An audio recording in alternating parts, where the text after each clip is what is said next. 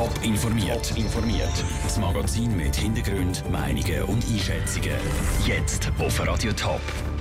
Ob die Recyclingfirmen spüren, dass immer weniger Plastiksäckchen im Umlauf sind in der Schweiz und was ein paar Stunden nach dem Anschlag in New York schon alles bekannt ist über den Täter, das sind zwei von den Themen im Top informiert. Im Studio ist der Daniel Schmucki.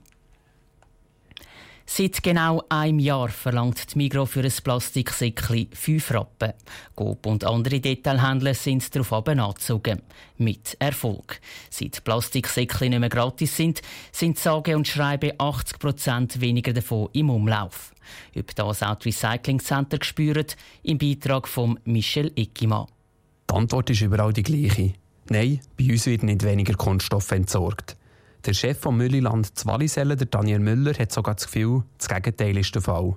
Ich habe das Gefühl, dass die Sammelmöglichkeit von diesen Kunststoffsäcken und Kunststoffabfällen zunimmt, immer mehr kommt. Natürlich tun sie 5 Rappen verlangen von einem Säckchen, aber ich glaube nicht, dass, die Raschelsäckchen-Problematik in der Schweiz wirklich ein grosses Thema ist. Der Daniel Müller sagt weiter, wir dürfen die Säckchen für das Gemüse oder für die Früchte daheim in die Köder schiessen und nicht irgendwo sonst wegschmeißen, wie das im Ausland zum Teil der Fall ist.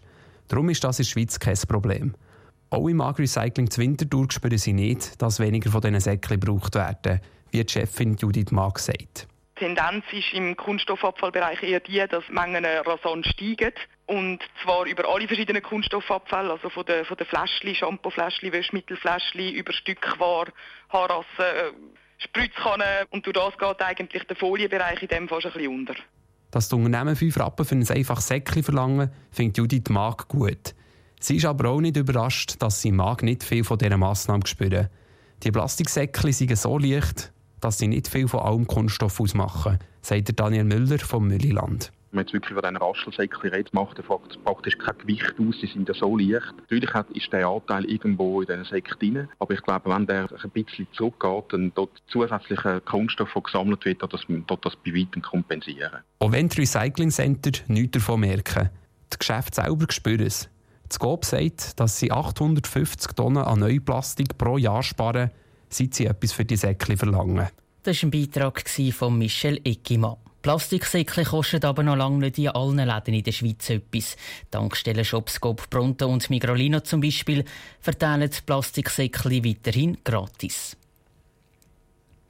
Drei von vier Kindern auf der Welt werden von ihren eigenen Eltern regelmäßig geschlagen oder seelisch demütigt. Nicht nur in Entwicklungs- und Krisenländern, sondern auch in der Schweiz. Das zeigt ein neuer Bericht, der heute veröffentlicht worden ist.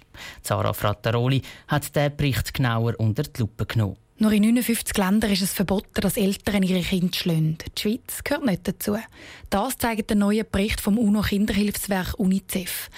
Gewalt hat schwere Auswirkungen auf die Entwicklung der Kinder, sagt Charlotte Schweizer von UNICEF sie in der Schule auffällig werden, dass sie selber ein aggressives Verhalten zeigen. Und Studien zeigen auch, dass Kinder, die Gewalt erfahren haben, als Erwachsene größeres Risiko haben, dass sie arbeitslos sind, dass sie von Armut betroffen sind und dass sie wieder gegenüber ihrer eigenen Familie auch gewalttätig werden. Dass Gewalt an Kindern auch in der Schweiz ein verbreitetes Phänomen ist, bestätigt auch Xenia Schlegel, Geschäftsleiterin von der Stiftung Kinderschutz Schweiz. Eltern schlagen ihre Kinder meistens nicht zu ihnen wehtun, sondern weil sie schlicht überfordert sind.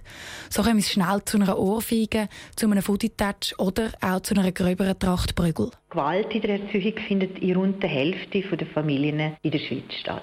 Schade daran ist, dass viele das nicht als Gewalt empfinden und finden, ja, es ist ja nur ein Klaps. Aber die ganz grosse Frage ist immer, was hat denn der Klaps oder die Ohrfeige in dieser Situation wirklich gebracht? Durch eine Ohrfeige werde das Kind nämlich zwar meistens körperlich nicht verletzt, aber psychisch eben schon. Es lernt zum Beispiel daraus, dass man Probleme mit Gewalt lösen kann. UNICEF und Stiftung Kinderschutz Schweiz fordern, dass Kinder in der Schweiz besser vor Gewalt geschützt werden. Für das bräuchte es vor allem eins. Aufklärung. Solange der Volksmund immer noch sagt, eine Ohrfeige hat noch niemandem geschadet, wird die Gewalt an Kind nicht abnehmen. Sarah Frattaroli hat berichtet. Nebst Körperstrafen durch die eigenen Eltern leiden Millionen Kinder weltweit auch unter sexueller Misshandlung, Mobbing und anderen Formen von Gewalt. Auch das zeigt der neue UNICEF-Bericht. Ein Attentäter rast mit einem kleinen Lastwagen mit einem Pickup-Truck in Fußgänger und Velofahrer. Acht Menschen sterben, elf weitere werden verletzt. Das ist gestern Abend in New York passiert. Peter Hanselmann, du hast dich mit dem Anschlag auseinandergesetzt. Was wissen die Behörden schon alles über den Täter? Also der Täter ist ein Mann aus Usbekistan. Er ist 29, er lebt schon seit 2010, also seit sieben Jahren in den USA und soll offenbar mit der Terrormiliz IS sympathisieren. Die Zeugen sagen noch, dass sie gehört haben, wie er Alu Akbar gerufen hätte, also Gott ist gross. Der Mann ist mit seinem Pickup 20 Strassenblocks im Südwesten von Manhattan auf einem Fußgängerstreifen und Velostreifen gefahren. Ganz in der Nähe vom World Trade Center, also vom neuen World Trade Center, hat er dann einen Schulbus gerammt. Dort ist dann der Pickup stehen geblieben, der Mann ausgestiegen und ein Polizist hat ihn dann angeschossen. Aktuell ist er im Spital. Die Behörden gehen davon aus, dass er überlebt. Im Moment wird auch nicht nach weiteren Tätern gefunden.